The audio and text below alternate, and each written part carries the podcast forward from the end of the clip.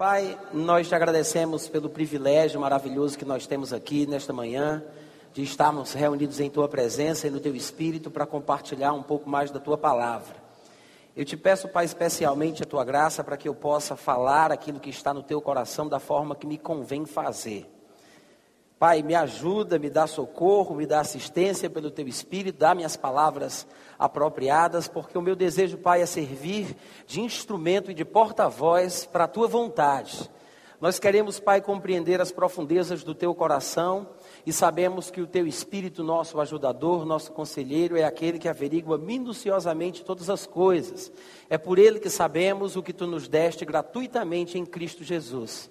Eu te peço por cada um dos meus irmãos, que eles possam me ouvir com graça e sejam abençoados profundamente pela tua unção, em nome de Jesus Cristo. Quantos podem dizer amém? amém? Aleluia, graças a Deus. Eu queria que você abrisse a sua Bíblia comigo em Mateus, no capítulo 4, versículo 6. Aleluia.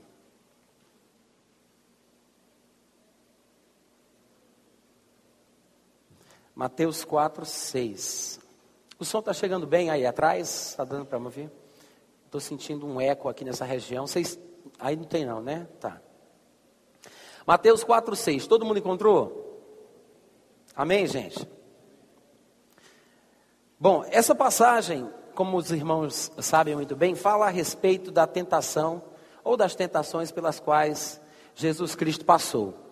No versículo 6, especificamente, começando no 5 de fato, está escrito que o diabo levou Jesus à cidade santa, colocou sobre o pináculo do templo e lhe disse: Se és filho de Deus, atira-te abaixo, porque está escrito: Aos seus anjos ordenará a teu respeito para que te guardem, e eles te sustentarão nas suas mãos para não tropeçares em alguma pedra.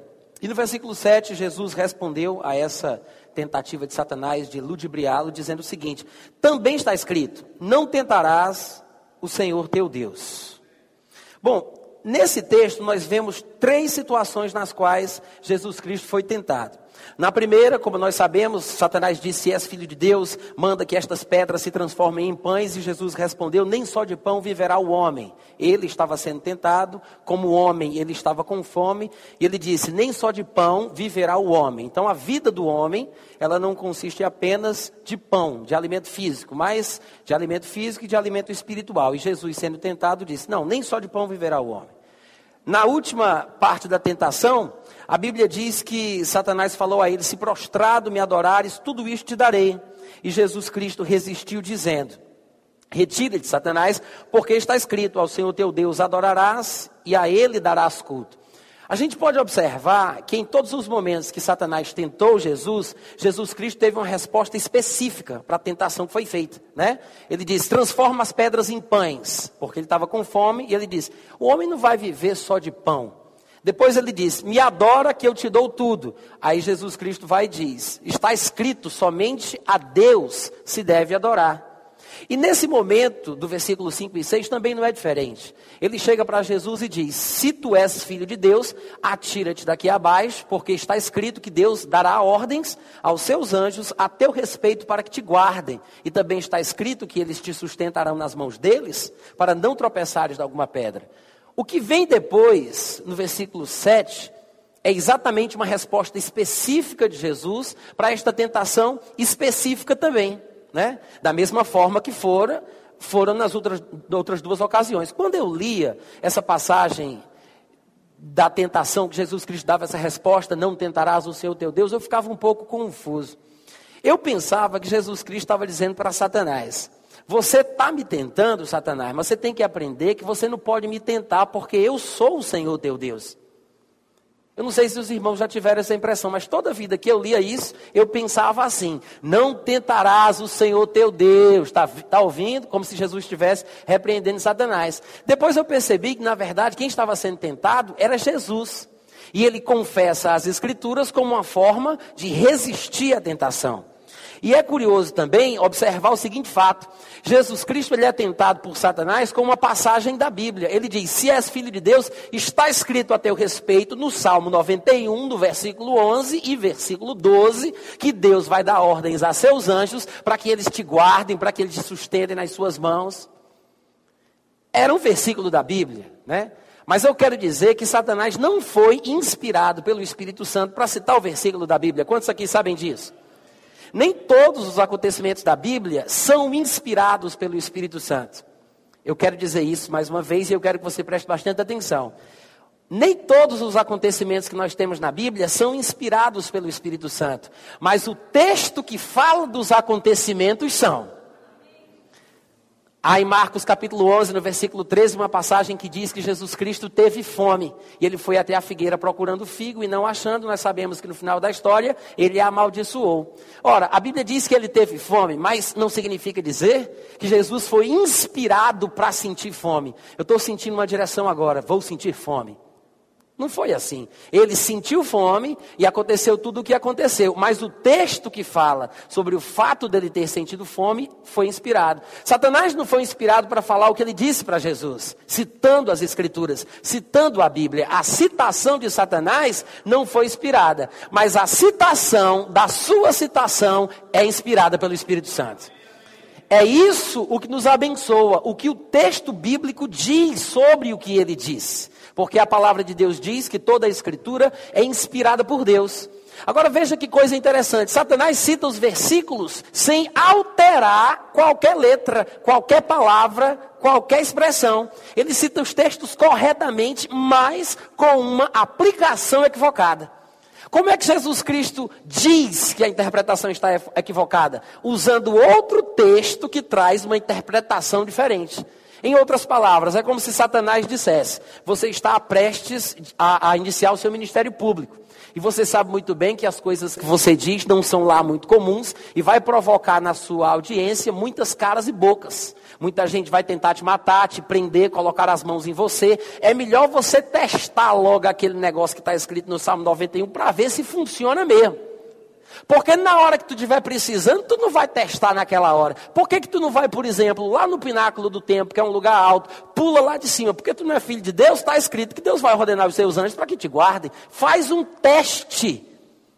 Era essa a sugestão de Satanás. Aí o que é que Jesus Cristo diz? Isso não está certo, por mais que você esteja citando o versículo da Bíblia. Porque eu sei que o Salmo 91 diz que eu, sendo filho de Deus, Deus vai dar ordens a meu respeito, mas não está escrito lá para eu pular.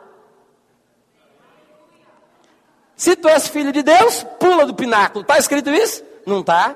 Lá está escrito: se tu és filho, Deus vai cuidar de ti.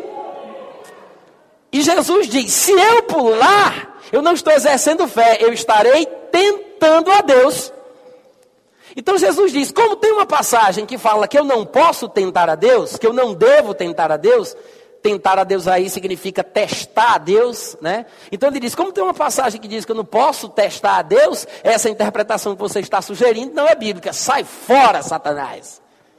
Então Jesus Cristo fez o quê? Para interpretar um texto da Bíblia, ele usou outro texto da Bíblia. Irmãos, Satanás usa exatamente aquilo que o povo de Deus espera. Por que, que você acha que ele se transfigura em anjo de luz? Para pegar o povo que está na luz.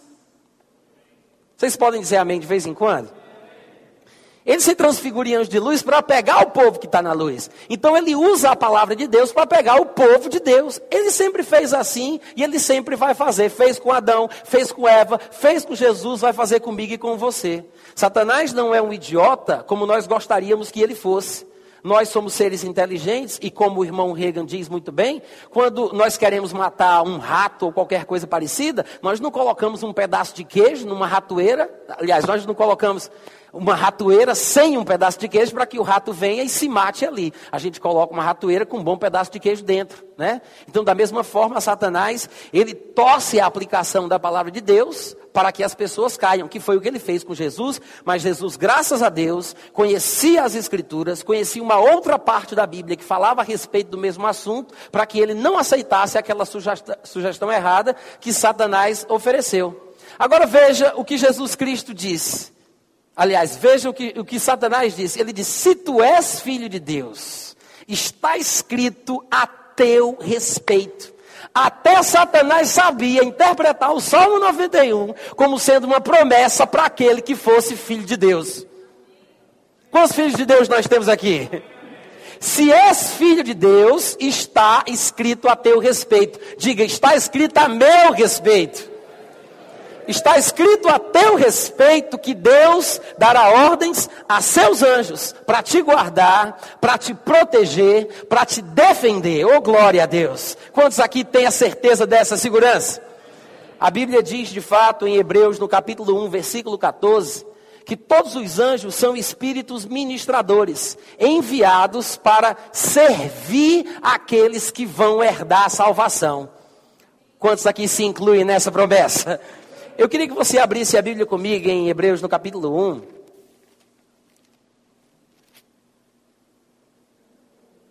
Hebreus no capítulo 1, versículo 14. O autor de Hebreus, que eu acredito ter sido Paulo, pode ser que eu esteja equivocado, mas é assim que eu penso.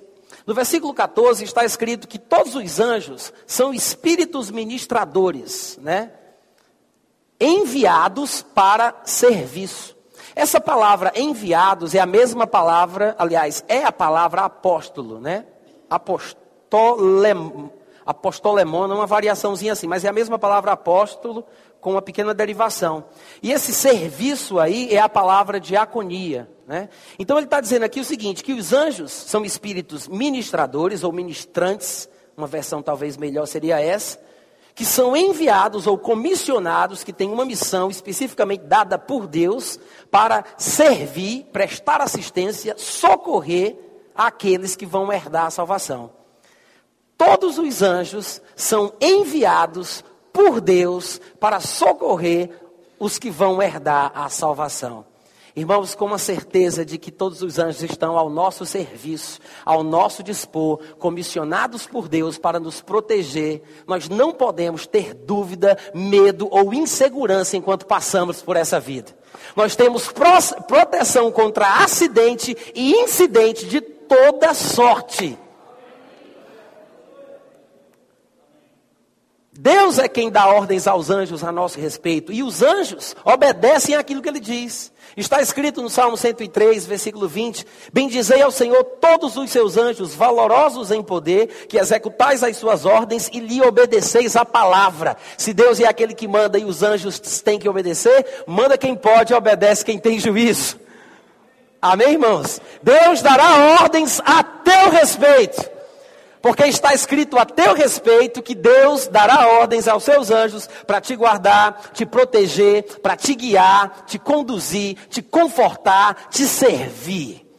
Eu sei que não é muito comum nós falarmos sobre anjos na igreja, porque muitas vezes é, nós nos concentramos muito naquilo que Deus faz por nós. Mas tem muita coisa que Deus faz por nós que é por meio dos seus anjos em nosso benefício. Se você vai conferir os textos do Novo Testamento, que falam a respeito do serviço dos anjos, da diaconia dos anjos em nosso favor, irmãos, dá para ficar impressionado.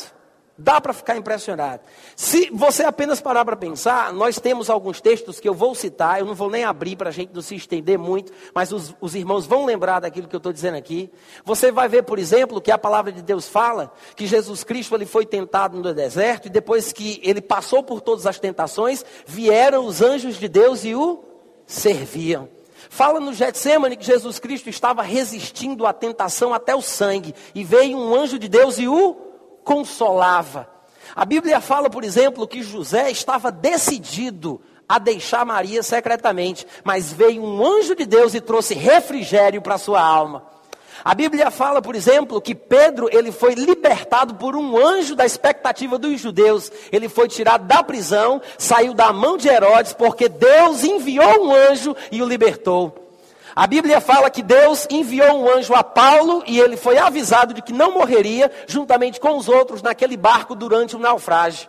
A Bíblia fala que um anjo apareceu a Zacarias e disse para ele que a oração dele e de Isabel tinham sido ouvidas por Deus. Um anjo apareceu a Maria e disse para ela que ela teria um filho que o nome seria Jesus. A Bíblia fala que um anjo apareceu a Filipe e mandou ele pregar a palavra de Deus para o eunuco. Paulo ele diz em 1 Timóteo capítulo 5, versículo 21, Timóteo, eu te conjuro diante de Deus, de Jesus Cristo e dos santos anjos de Deus, que você faça isso sem parcialidade. Em 1 Timóteo capítulo 3, versículo 16, Paulo diz que Jesus Cristo foi manifestado na carne, justificado em espírito, visto ou contemplado dos anjos. Em 1 Coríntios capítulo 11, versículo 10, a Bíblia diz que as mulheres devem ter um tipo de comportamento por causa dos anjos. Em 1 Pedro capítulo 1, versículo 12, está escrito que aquilo que nós pregamos pelo Espírito Santo enviado do céu é perscrutado pelos anjos. Eles averiguam minuciosamente aquilo que a gente diz. A Bíblia fala em Efésios que a multiforme sabedoria de Deus é conhecida dos principados e potestades nos ares por meio da igreja. Irmãos, no Novo Testamento a gente vê testemunhos sobre anjos para tudo que é lado. Tem anjo demais indo, vindo, servindo, abençoando, falando, consolando, dirigindo. É benção demais. É benção demais. Nós precisamos entender o que a palavra de Deus diz a respeito dos anjos. Não tem como fugir, porque tem muito texto falando sobre isso. Eu vou fazer o quê? Algumas pessoas às vezes chegam para a gente e perguntam, mas irmão Natan, onde foi que Jesus Cristo cresceu quando ele tinha 11, 10, 9 anos? Será que ele teve a influência dos essênios, aquele povo judeu que tinha um pensamento religioso diferente? Será que ele cresceu lá nos egípcios, tendo aquela influência daquela religião? Será que ele recebeu alguma influência da filosofia socrática, porque ele pensava e pregava de forma tão diferente? O que é que você pensa sobre isso, querido professor do Rema Brasil? Né? Muitas vezes ele nos pergunta. E eu costumo dizer, quando vem essa, essa pergunta, que eu não sei. eu sei que pode não parecer muito profundo, mas é. Porque afinal de contas a gente não tem muito texto a respeito disso. Tem uma coisinha aqui ou ali, né? Que fala com 12 anos e aqui, isso e aquilo outro. Aí a pessoa diz: Não, irmão Natan, eu sei, mas é porque eu queria saber, mas é porque você quer saber uma coisa que Deus não quis dizer. Mas aquilo que ele diz e repete, e repete, e repete, e repete, eu acho que ele está querendo chamar a nossa atenção para isso. E isso deve ser de alguma importância. Irmãos, eu consigo enxergar a importância desse entendimento.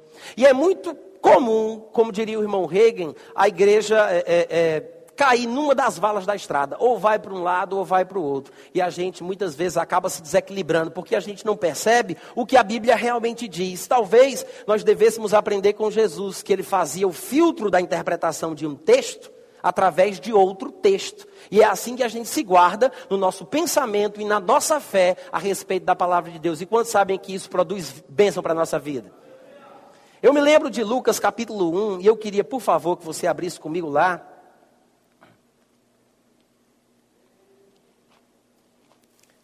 Onde nós temos um dos textos, dos tantos que encontramos no Novo Testamento, que fala sobre uma atuação angelical. Né? Uh,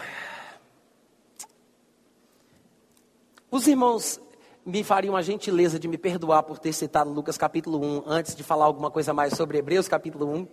Eu queria que vocês voltassem para Hebreus. Ao vivo acontece dessas coisas, tá, gente? Depois a gente vai para Lucas capítulo 1. Eu citei Hebreus 1,14 e me esqueci de comentar um fato importante que a gente observa aqui no livro de Hebreus. Essa declaração que ele faz no versículo 14, né, não são porventura os anjos, espíritos ministradores, comissionados, enviados para servir os que vão herdar a salvação? Essa declaração que ele faz está dentro de um contexto específico também. Parece-nos, pela leitura dos primeiros capítulos do livro de Hebreus, que Paulo, ou o autor de Hebreus, queria corrigir, já naquela época, alguma coisa sobre esse pensamento.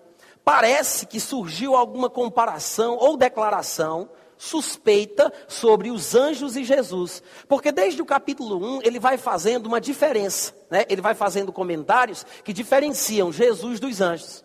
Desde o começo ele vem fazendo essa, essa declaração e fundamentando o pensamento. Se você observar, por exemplo, no versículo 1, ele diz: Deus antigamente falou muitas vezes e de muitas formas aos profetas. E ele vai contrastar a forma que Deus falou no Antigo Testamento para a forma que Deus falou no Novo Testamento, que é por meio de Jesus. Essa forma que Deus falou no Antigo Testamento foi muito mais por meio de anjos do que de qualquer outra. É por isso que lá no capítulo 2 ele vai voltar a falar sobre isso, dizendo o seguinte: é, por esta razão importa que nos apeguemos com mais firmeza às verdades ouvidas, às verdades inicialmente pregadas por Jesus e depois confirmadas por aqueles que as ouviram para que jamais nos desviemos delas. Se, pois, se tornou firme a palavra falada por meio de anjos, falando sobre as coisas do Antigo Testamento, e toda a transgressão ou desobediência recebeu justo castigo, como escaparemos nós, que recebemos a palavra de Deus, não por meio de anjos, mas por meio do seu próprio filho. Então ele começa dizendo: antigamente Deus falou muitas vezes aos pais pelos profetas, mas nesses últimos dias falou por meio do seu filho. E ele começa a exaltar as características relacionadas ao filho de Deus. Ele diz: Ele é o resplendor da glória, a expressão exata do seu ser. Versículo 3: Sustenta todas as coisas pela palavra do seu poder. Depois de ter feito a purificação dos pecados dos homens, porque ele não socorre a anjos, mas a descendência de Abraão, assentou-se à direita da majestade nas alturas, tendo se tornado tão superior aos anjos Algumas versões não dizem tendo se tornado. Algumas versões dizem tão superior aos anjos é que herdou mais excelente nome do que eles. Como assim? E ele explica: pois a qual dos anjos Deus disse jamais: Tu és meu filho, eu hoje te gerei. Uh! Deus disse a Jesus: Tu és meu filho, eu hoje te gerei. E ele diz que Jesus Cristo, como filho de Deus, é considerado superior aos anjos, porque Deus disse isso para ele. Irmãos, mas nós sabemos que todos nós também somos filhos de Deus. A qual dos anjos ele disse jamais: Tu és meu filho, eu hoje te gerei? Ou a qual dos anjos ele disse: Tudo bem, eu não te gerei, mas eu vou ser teu pai e tu vais ser meu filho. Nem adotar anjo ele adotou nem gerou, nem adotou, mas a todos quantos o receberam, Deus concedeu o poder de serem feitos filhos de Deus. A Bíblia diz: Vede que grande amor nos tem concedido o Pai, a ponto de sermos feitos, de sermos chamados filhos de Deus, e de fato nós somos filhos de Deus. Quem é filho de Deus de fato aqui? Nós somos filhos de Deus de fato. Isso significa, irmãos, que se recebemos Cristo em nosso coração, nós fomos recriados e não recalchutados. Nós fomos regenerados. Isso quer dizer o seguinte: eu não fui adotado por Deus. Eu sou filho de Deus de nascença. Eu nasci na família. Eu sou filho de Deus, gerado pela semente do Pai. De nascença eu sou filho de Deus. Infelizmente, a expressão adoção de filhos, ou filhos de adoção, que nós vemos em Efésios, Romanos e Gálatas, ela traz uma interpretação errada do que diz o original. Eu sempre suspeitei disso, porque aquelas expressões, elas não combinavam com o restante das declarações do Novo Testamento. E eu fui conferir o dicionário de E.W. Vine, que é um dicionário etimológico, expositivo das palavras do Novo e do Antigo Testamento, se você fizer isso, você vai ver que no Novo Testamento, quando ele fala de adoção, ele diz que a expressão está mal traduzida, porque parece que o Filho de Deus é adotado por Deus, mas não era isso que Paulo queria dizer, porque nós não somos adotados, nós somos filhos que nasceram na família pela semente do Pai. Quantos aqui podem se alegrar com isso? Então você observa o que? Deus diz: Eu não sou pai de anjo nenhum. Eu nunca gerei anjo nenhum, não venha dizer que é meu filho, porque também nem adotei. Ele nunca disse a qualquer anjo, eu sou teu pai porque te gerei, e nem falou, mas eu vou ser teu pai e tu vai ser meu filho. Nem isso ele disse. Mas a todos quantos o receberam, uhul, ele vem comparando o que é o filho, o que são os anjos. O que é que ele diz sobre os anjos? Ele diz no versículo 7: Sobre os anjos, ele diz: Dos seus anjos ele faz ventos, e dos seus ministros, os seus anjos, ele faz labareda de fogo. Mas acerca do filho, o que é que ele fala? É Deus. É filho de Deus? É Deus. Filho de peixe? Peixinho é.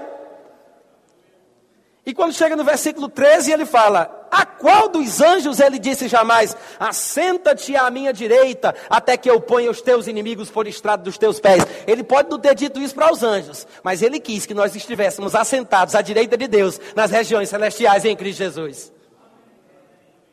E quando chega no versículo 5, ainda fazendo essas comparações, ele diz: Não foi a anjos que ele sujeitou o mundo que há de vir do qual nós estamos falando. Irmãos, o autor diz: não foi a anjos. Ele fala muitas coisas sobre os anjos, mostrando a preeminência do Filho de Deus. E ele diz: quer saber de outra? Não foi nem aos anjos que ele sujeitou o mundo que há de vir, do qual nós estamos falando. Aí eu perguntaria para os irmãos: foi para quem? Mesmo no contexto, nós podemos perceber que foi para o homem. Mas se você quiser ter uma certeza ainda mais é, firme, de uma forma mais clara e objetiva, basta você abrir Romanos capítulo 4, versículo 13, e você vai ver que lá está escrito o seguinte: Porque não foi por intermédio da lei que a Abraão e a sua descendência coube a promessa de ser herdeira do mundo. A promessa de ser herdeiro do mundo foi feita a Abraão e a sua descendência. E no versículo 16 do próprio capítulo 2 de Hebreus está escrito que é evidente que Jesus não socorre anjos, mas socorre a descendência de Abraão. Isso quer dizer o que, irmãos? Nós estamos destinados por Deus para dominar este mundo. Porque a Bíblia fala que todas as coisas foram sujeitadas ao homem, ainda que não vejamos todas as coisas sujeitas ao homem, ainda que não vejamos, nós sabemos que esse é o nosso destino final. Não foi a anjos que ele sujeitou o mundo vindouro do qual nós estamos falando, mas em certo lugar, alguém deu pleno testemunho dizendo: o que é o homem que dele te lembres? Foi ao homem que ele destinou o mundo vindouro. Ou o filho do homem que o visites. E ele fala: Fizeste-o, no entanto, por um pouco menor do que. Nas nossas versões dizem anjos. Você deve conferir, você vai ver que está escrito anjos aí, né? Mas irmãos, é uma coisa curiosa isso aqui. E é de se pensar com mais carinho. Por quê?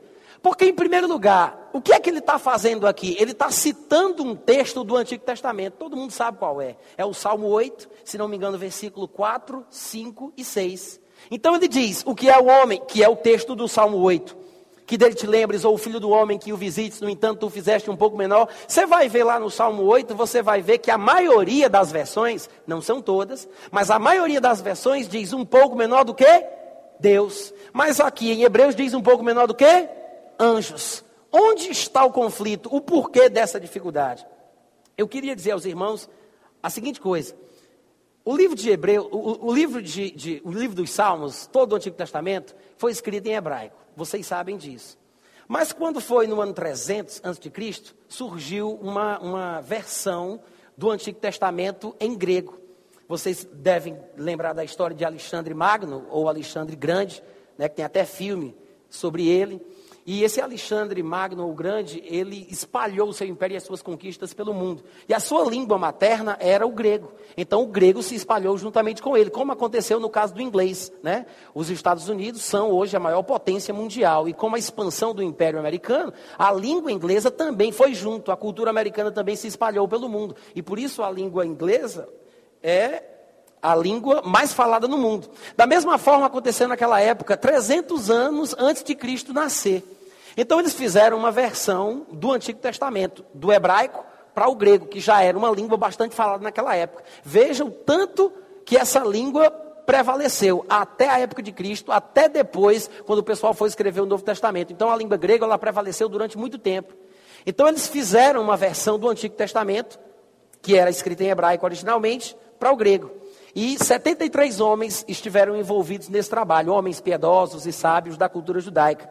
e também versados na língua grega. E, e essa versão foi chamada de Septuaginta. Né? que eles deram esse nome por causa do número de pessoas que fizeram a tradução. 73 pessoas arredondaram para 70 e chamaram de Septuaginta.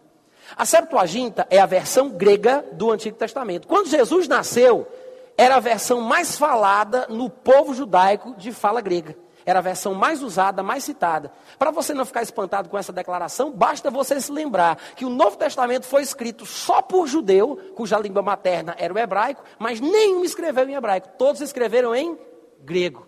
Porque era a língua mais usual e mais comum. Quando os autores do Novo Testamento citavam o Antigo Testamento, você pensa que eles citavam que língua? O hebraico? Não, eles não estavam escrevendo em grego, por que não citar a Bíblia grega? Então eles citavam a Bíblia grega do Antigo Testamento, a Septuaginta. Só que o que acontece é que no Salmo 8, eles se equivocaram no período da tradução. Um dia desse, acho que foi ontem, nem sei, né, pastor? A gente estava conversando sobre tradução e o pastor Boide me dizia: É, Natan, é muito complicado esse negócio de tradução. Toda pessoa que estuda um outro idioma sabe as complicações que você encontra quando você vai tentar aprender uma outra língua. E eu não, não, acho que seja uma coisa de se admirar, porque nós sabemos que lá em Gênesis capítulo 11, versículo 7, está escrito que aquilo que nós chamamos de a confusão das línguas foi uma coisa que Deus fez. E tudo que Deus faz é muito bem feito. Os irmãos entenderam o que eu quis dizer? Então, isso quer dizer o seguinte: que a confusão das línguas foi uma coisa feita por Deus. Não é de se admirar que seja uma coisa difícil de se transpor. Né? A gente acaba desenvolvendo e aprendendo, mas é difícil você conseguir ser preciso com uma pessoa que fala aquela língua desde a sua infância, que é a sua língua, sua primeira língua, sua língua materna. Da mesma forma, eles foram traduzir a palavra do hebraico para o grego, e você vai ficar até admirado com isso, porque talvez tenha um pouco mais de conhecimento hoje a respeito do termo usado. Mas a palavra usada lá, que foi traduzida por anjos, é Elohim. Se eu perguntasse a vocês o que significa Elohim, todo mundo diria, em uma só voz, Deus. Mas na verdade, ao pé da letra, a tradução seria deuses, né? Que é, por aí, que é por causa disso que alguns estudiosos dizem que traz a ideia da trindade, a pluralidade, a plenitude da divindade. Mas ao pé da letra seria deuses. Os tradutores acharam que poderia ser interpretado por ângelos, que é anjos. E assim ficou na bendita Bíblia Septuaginta. Um pouco menor do que ângelos, quando no original era Elohim. Aí a gente vem para cá e encontra essa confusão. Nas nossas Bíblias em português, nas Bíblias em inglês também, a gente encontra quase todas elas do Antigo Testamento falando um pouco menor do que Deus, e no livro de Hebreus falando um pouco menor do que os anjos. Se nós não soubéssemos dessa história, desses fatos históricos, e eu quero lembrar que a nossa fé não vai mudar a história, ela pode mudar o nosso futuro, mas o passado não. Vocês podem dizer amém para isso? O que significa então é o seguinte: mesmo sem eu saber desse pano de fundo dessa história, se eu examinar os textos da Bíblia e os testemunhos das Escrituras, eu vou saber que tem alguma coisa errada. Por quê? Irmãos, dos anjos que Deus criou, Lúcifer poderia ser considerado como um dos maiores, dos mais brilhantes, mais poderosos, mais, inteligentes, mais inteligentes, à medida, a referência do que pode ser chamado de perfeito, né? A medida da perfeição estava ali. Mas ele não era semelhante ao Altíssimo, porque nós sabemos, pelo testemunho bíblico, que ele disse: Elevarei o meu trono acima das estrelas de Deus, acima das mais altas nuvens, e eu serei semelhante ao Altíssimo. Bom, na verdade, ele não se tornou semelhante ao Altíssimo, mas hoje ele é aquele a quem nós podemos nos referir chamando de Baixíssimo. Como diria o nosso querido amigo Johnson Dawson. Mas ele disse: Eu serei semelhante ao Altíssimo. Mas não foi, nem era, nem se tornou. Mas quando Deus foi criar o homem, ele disse: Este sim será semelhante ao Altíssimo. Por que você acha que ele tem tanta raiva de nós? É inveja. É inveja. Nós somos o que ele queria ter sido, rapaz. Agora, não é invenção nossa, não é porque nós queremos, não é porque a gente corre atrás, é porque Deus quis que fosse assim. Nós somos feitura de Deus, não é feiura de Deus, não, tá, gente? É feitura de Deus criados à sua imagem e à sua semelhança. Oh glória! Isso é maravilhoso. Eu fico imaginando a raiva que ele tem de mim. Morra! Pode ficar com raiva à vontade. Eu não sou filho de Deus a sua imagem e semelhança porque eu quis. Foi Ele quem me, me fez ser. E não devemos, irmãos, deixar que Satanás roube essa verdade do nosso coração. Nós não somos inferiores aos anjos. Nós somos filhos de Deus. A qual dos anjos ele disse jamais? Eu te gerei. Eu sou teu pai. A qual dos anjos ele disse isso? Mas aqueles que o receberam foram feitos filhos. Deus cuida de nós, se preocupa conosco, e eu sinto agora em meu coração que chegou a hora de abrir em Lucas capítulo 1.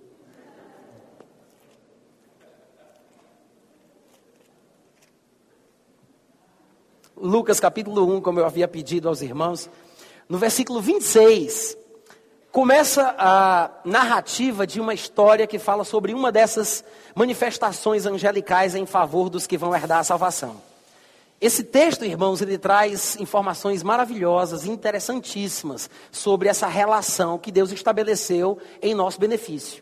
Eu quero que você preste atenção que no versículo 26 está escrito o seguinte: No sexto mês, foi o anjo Gabriel enviado da parte de Deus, né? Apostolado por Deus, enviado, comissionado por Deus, como a Bíblia sempre testemunha em todos os lugares que fala sobre as intervenções angelicais, para uma cidade da Galiléia chamada Nazaré. Há uma virgem desposada com um certo homem da casa de Davi, cujo nome era José. A virgem chamava-se Maria. E entrando o anjo aonde ela estava, ou aparecendo fisicamente para ela, disse: Alegra-te muito, favorecida, o Senhor é contigo. Isso é um anjo falando, hein? Eu quero lembrar que não é um pentecostal, não é um pregador pentecostal debaixo da unção do Espírito Santo, não. Amém? Ela, porém, ao ouvir esta palavra, perturbou-se muito e pôs-se a pensar no que significaria a saudação.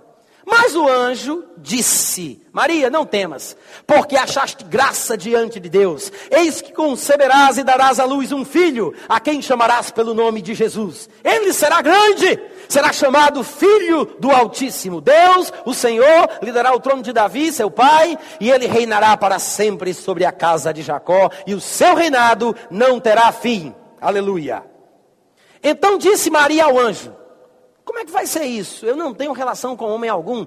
E o anjo respondeu: Descerá sobre ti o Espírito Santo.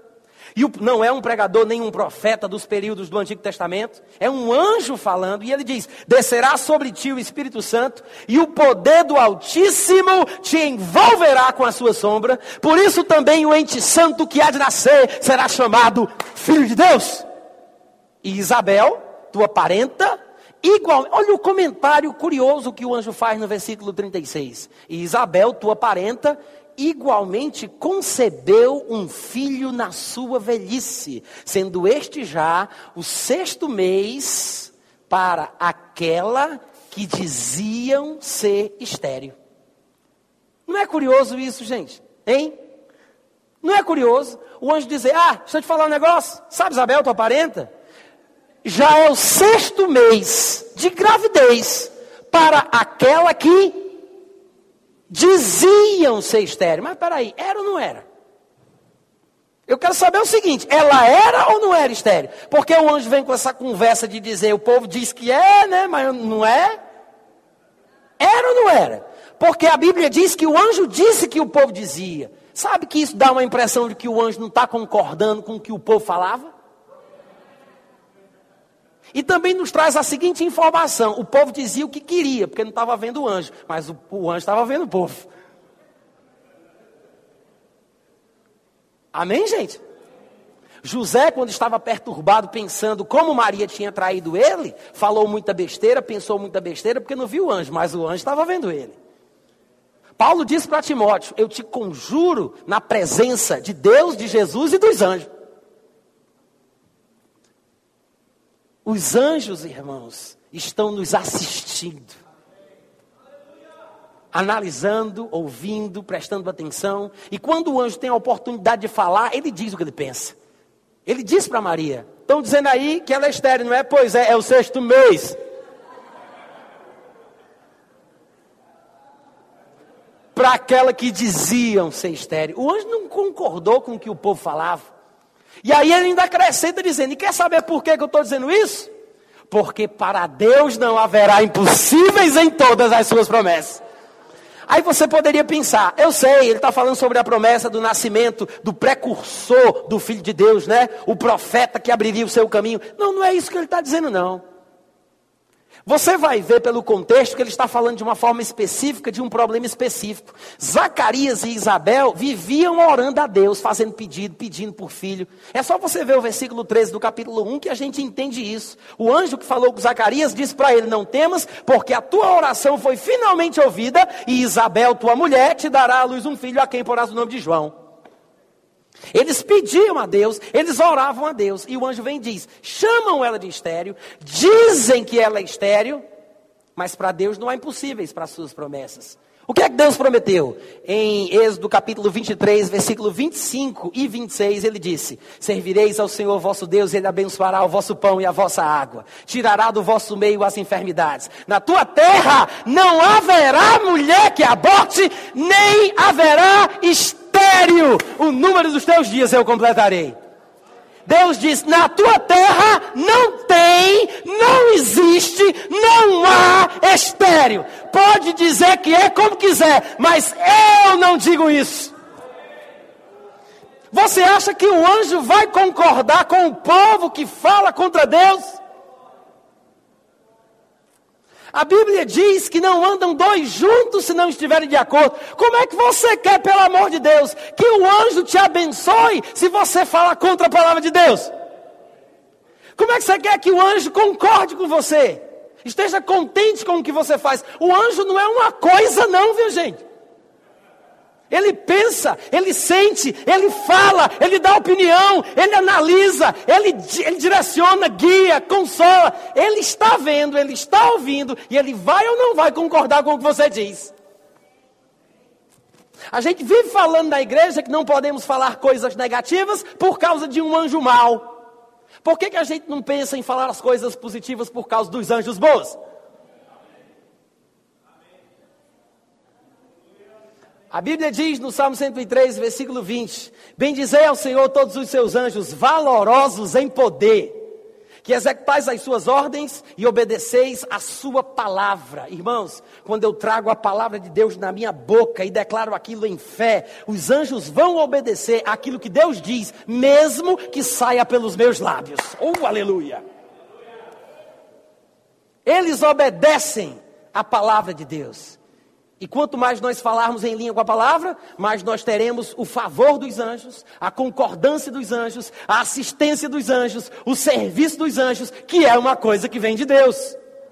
Porque eles são enviados por Deus. O que eles trazem, não trazem por si só porque querem, é porque Deus quer nos abençoar. Mas um anjo jamais vai abençoar um homem que é contra Deus. Os irmãos entendem o que eu estou falando? Eu me lembro que Jesus Cristo, em João, no capítulo 1, versículo 51, ele fez uma declaração que nos chama a atenção a respeito desse assunto.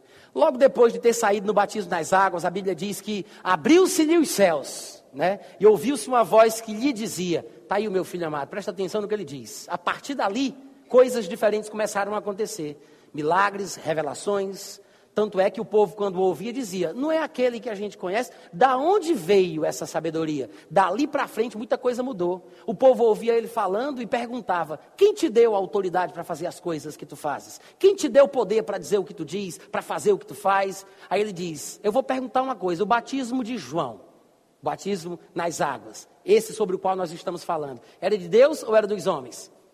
Aí eles disseram: Rapaz, se a gente disser que era de Deus, ele vai falar, então por que vocês não acreditaram nele? Se a gente disser que era dos homens, é de temer o povo, porque todo mundo considera João como profeta. Aí eles disseram, não sabemos. Aí Jesus disse, pois eu também não digo.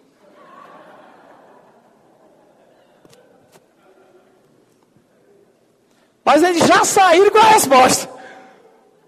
Quantos acreditam que eles saíram com a resposta?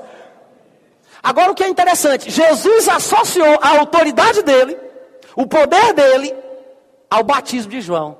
Ele sai do batismo, o céu se abre para ele, Deus fala com ele, e ele faz essa declaração do versículo 51 de João capítulo 1.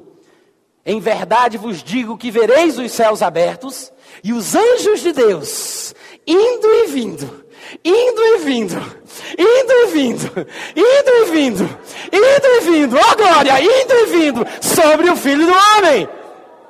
Mas a gente não encontra nenhum versículo na Bíblia que diga que os seus discípulos viram um anjo vindo ou um anjo indo. Não há nenhum texto que diga isso. O que Jesus quis dizer com isso? Eles perceberiam a assistência, o serviço dos anjos na sua vida.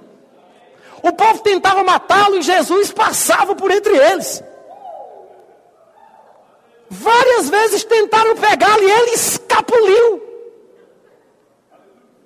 Você vê várias passagens que mostram isso. Em João capítulo 10, versículo 39, por exemplo, diz que naquele determinado momento procuravam outra vez prendê-lo, mas ele se livrou das suas mãos. Em João capítulo 7, versículo 30, está escrito que naquele momento tentaram prendê-lo, mas ninguém lhe pôs a mão, porque ainda não era chegada a sua hora. Algumas vezes nós podemos pensar, quando lemos um texto assim, que o destino não permitiu Jesus ser preso, que não era a hora ainda, né? As pessoas pensam que é isso que está escrito ali. Mas não significa isso. Como é que a gente vai saber como Jesus conseguiu escapar? Só se ele disser. Graças a Deus que ele disse. Você lembra que lá em Mateus capítulo 26, versículo 53, quando ele estava no Getsemane para ser preso, Vieram soldados com cacetetes, varapaus e alguns armados com espadas. E Pedro se adiantou para tentar livrar Jesus e tentou arrancar a cabeça daquele homem fora, né? Pegou na orelha, porque provavelmente ele se curvou e pegou de raspão. Eu não acredito que Pedro chegou com aquela faca e disse: com licença. Espera aí. Eu acho que ele botou foi para matar. Vum, pegou na orelha. Parece que os irmãos testificam, né? Ah. Aí Jesus cura a orelha do homem, né? E ele diz para Pedro uma coisa interessante. Mateus 26, 53. Pedro, você acha que se eu quisesse escapar, tu pensa que eu não sabia como?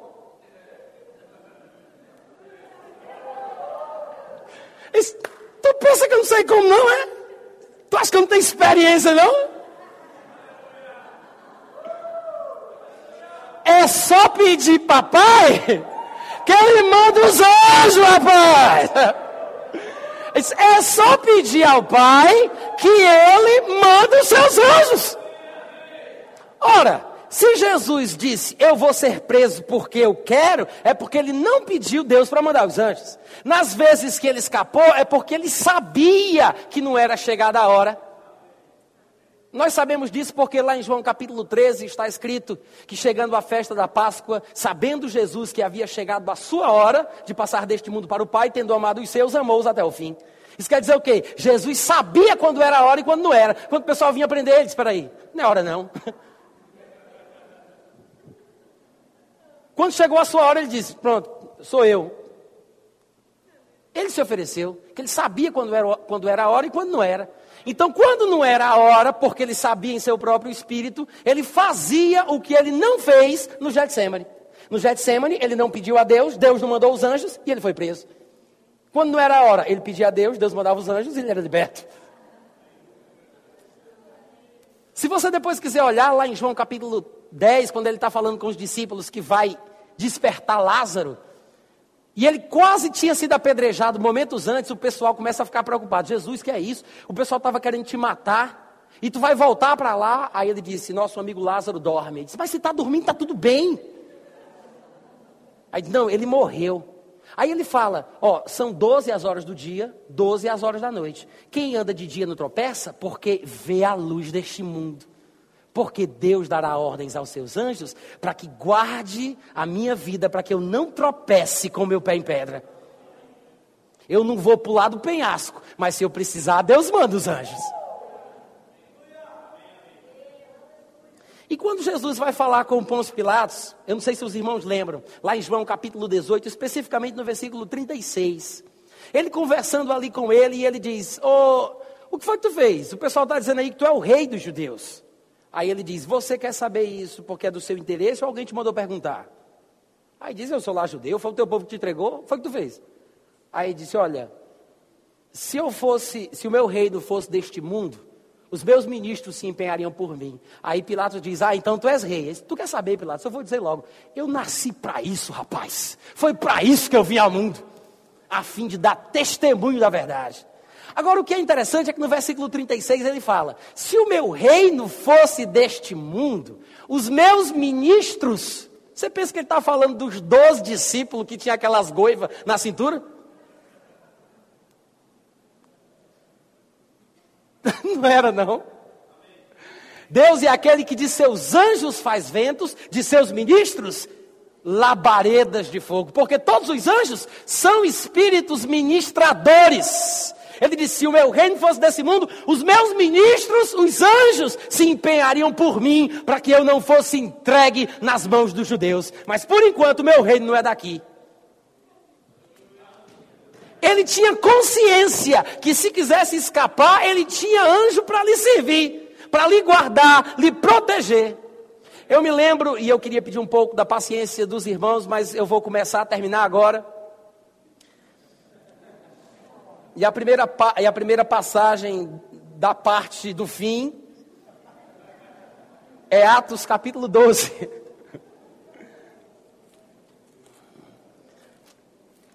Eu citei essa passagem aqui, mas eu gostaria de ler com os irmãos. Em Atos capítulo 12, a gente tem a história que fala sobre a morte dos primeiros ministros de Deus, os primeiros homens de Deus, apóstolos e etc. No versículo 1 diz que por aquele tempo mandou o rei Herodes prender alguns da igreja para os maltratar, para maltratar, para espinzinhar, só para fazer isso. Ele fez passar o fio da espada a Tiago, o irmão de João. E como ele viu que aquilo era agradável aos judeus, ele continuou fazendo isso e prendeu também a Pedro. Para fazer o quê? A mesma coisa. Ele queria matar Pedro também.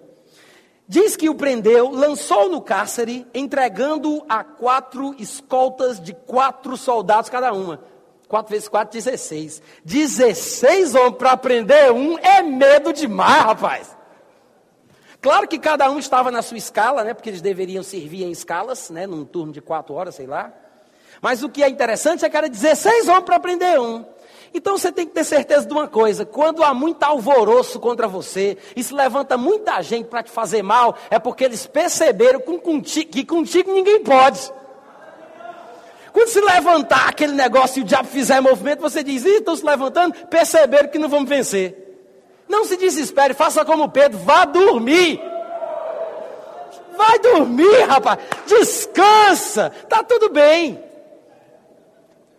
Pedro estava guardado no cárcere, mas havia oração incessante a Deus. Olha aqui, gente, que coisa interessante. Olha esse princípio espiritual magnífico. Ele diz: a igreja orava a Deus a favor de Pedro.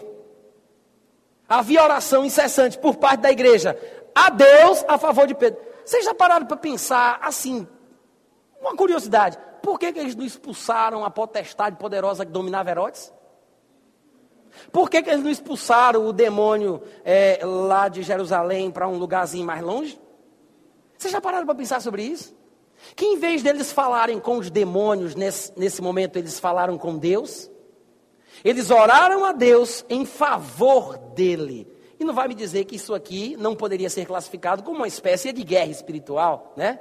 Porque toda vez que você vai pregar o evangelho numa nação que é hostil ao cristianismo, você vai ter que nadar contra a maré, contra a correnteza. Há uma dificuldade, há uma luta, porque a fé não é de todos.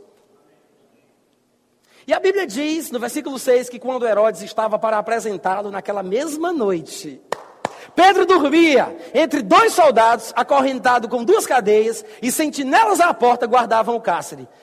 Ele dormia entre dois soldados, acorrentado em duas cadeias, e sentinelas estavam à porta. Porém, graças a Deus pelos poréns da Bíblia, amém, gente? Porém, sobreveio um anjo do Senhor, uma luz iluminou a prisão, e mesmo assim Pedro não acordou. E tocando ele o lado de Pedro, o despertou, dizendo: Levanta depressa. Então as cadeias caíram-lhe das mãos, E o anjo disse mais: veste a roupa, calça o chinelo, chinelo, sandália. Sabe que isso aqui toca profundamente no meu coração? Eu sei que cada um tem as suas particularidades, mas se fosse comigo, eu ficaria grato a Deus, maravilhado pela preocupação que Ele teria comigo, porque eu detesto andar de pé descalço, mesmo que seja para fugir da morte. Oh, maravilhoso detalhe! Calço chinelo, coisa linda. O cuidado dos detalhes veste a roupa, calça o chinelo, vamos embora. Disse-lhe mais: põe a capa e me segue. Então, saindo, seguia, não sabendo se era real o que se fazia por meio do anjo. Era real, ele via o anjo e, e não sabia se era real. Ele pensava que era o quê? Uma visão. Está vendo como é visão bíblica, gente? Hoje em dia o pessoal tem uma visagem e diz: Eu não sei se é um buraco ou uma panela, mas eu creio. O homem estava vendo o anjo e disse: Parece uma visão. Visão é assim, rapaz. Depois de terem passado a primeira e a segunda sentinela, chegaram ao portão de ferro que dava para a cidade, o qual se lhes abriu automaticamente, o primeiro portão com sensor da história. E saindo, enveredaram por uma rua e logo adiante o anjo se apartou dele, desapareceu dos seus olhos. Não que ele ficasse sem assistência do anjo, porque os anjos do Senhor acampam-se ao redor daqueles que o temem eles são enviados para nos servir, nós, os que vamos herdar a salvação. Quantos podem dizer amém, aleluia? Então Pedro, caindo em si, disse: Pia mesmo, verdadeiramente o Senhor enviou o seu anjo e me livrou da mão de Herodes e de toda a expectativa do povo judeu. Veja o que ele disse: Agora eu sei que Deus enviou o seu anjo havia oração por parte da igreja a Deus em favor de Pedro e Deus enviou o anjo. Jesus disse: Se eu precisar escapar, eu peço a Deus e ele manda o anjo. Porque os anjos são enviados, comissionados, não são chamados, mas são enviados por Deus para servir aqueles que vão herdar a salvação. Gente, sabe que tem mais do nosso lado do que do lado deles? Eu sei que tem muito demônio solto por aí, né? Tem até um livro que diz: Ele está solto. Mas os anjos também estão. E as pessoas falam a respeito de guerra espiritual como se fosse uma guerra que tivéssemos que travar contra Satanás. Mas a Bíblia diz que há uma guerra, porque existe uma guerra espiritual, é lógico, mas não nos termos que o pessoal ensina por aí. Porque, irmãos, vamos parar para pensar. Por que existe a guerra? Porque ele é nosso inimigo. Ele faz questão de não gostar da gente. É ele que tem inveja. É ele que quer matar a gente. A gente não está nem aí para ele. Mas quer ser meu, meu inimigo, meu adversário? Seja. Você é seu também. Mas não sou eu que acordo pela manhã buscando revelação de Deus para ter uma estratégia para vencer o diabo. É hora da minha vida. Eu vou dar três voltas no chafariz da região sul da minha cidade Vou enterrar, enterrar sete Bíblias, o número da perfeição, em sete versões diferentes, em cantos estratégicos da cidade. Vou alugar um helicóptero, jogar óleo em sacos de din-din. Como é que chama aqui? É din-din? Sacolé? Não sei. Estratégias para vencer a Satanás na guerra contra ele. Não, irmãos. É ele quem tem que se preocupar toda manhã em ter uma cilada nova. É ele quem tem que ter estratégia. É ele que vem contra mim. Não sou eu que saio atrás dele, não. Cadê tu? Cadê tu? É ele quem vem. Quando ele vier, a Bíblia diz que esse dia pode ser chamado de dia mau. Que é o dia que ele me tenta, é o dia que ele vem contra mim. Ele vem para matar, ele vem para vencer, ele vem para destruir. Só que não consegue, o coitado.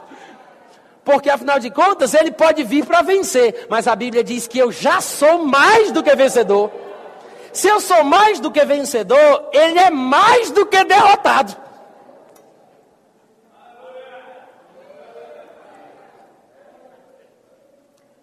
O pastor Bud e Guto gostam muito de luta, né? Eu, particularmente, não sou muito fã, não. Eu não sei nenhum campeão de luta hoje em dia que seja conhecido, ouvi vocês falando aqui ontem, mas eu me lembro de Mike Tyson. Mike Tyson era um exemplo de campeão, de vencedor, né? Ele começava ali a luta no ringue, aí no primeiro assalto logo ele já derrubava o cara, na maioria das vezes até por nocaute técnico. Isso é um vencedor, né? um exemplo de vencedor. Só que mais do que vencedor é um pouco diferente, que é o nosso caso. O gongo toca e a gente vai para a quadra, o inimigo já está deitado no chão. Mike Tyson era vencedor, nós somos mais do que vencedores.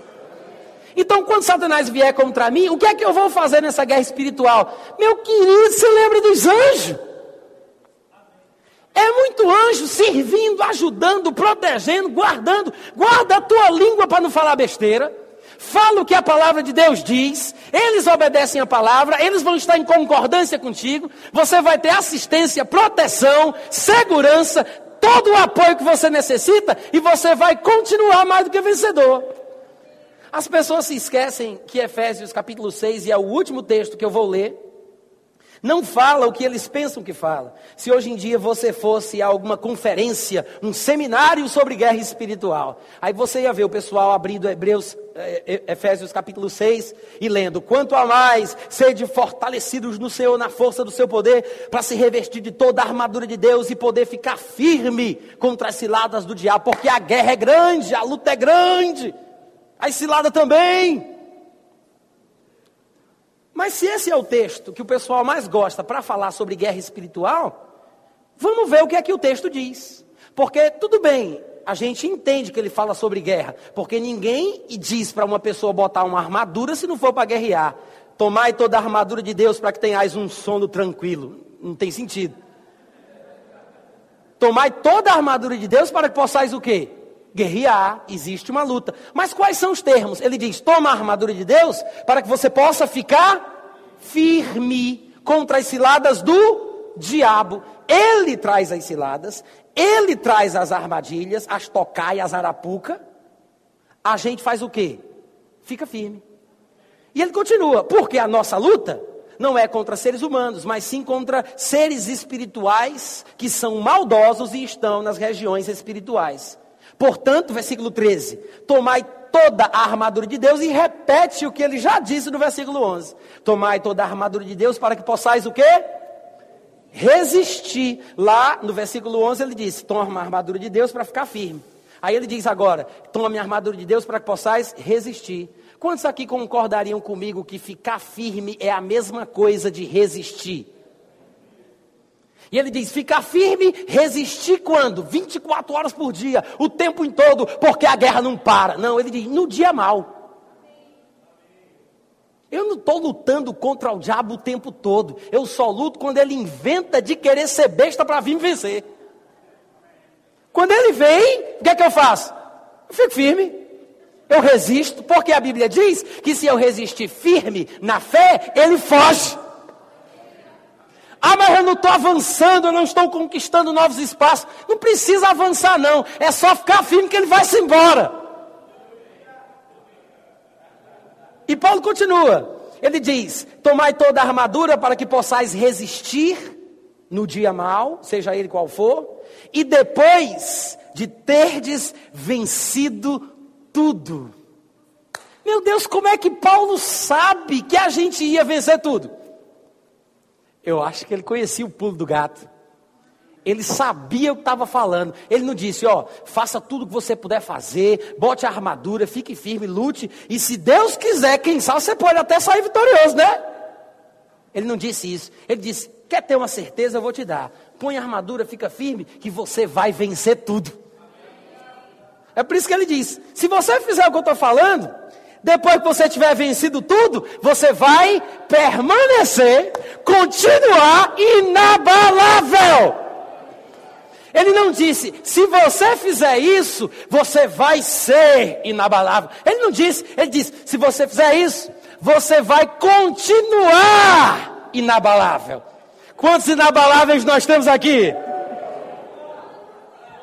Ah, irmãos, nós não somos inabaláveis no momento da luta ou depois da luta. Nós somos inabaláveis porque isso é um estado de espírito.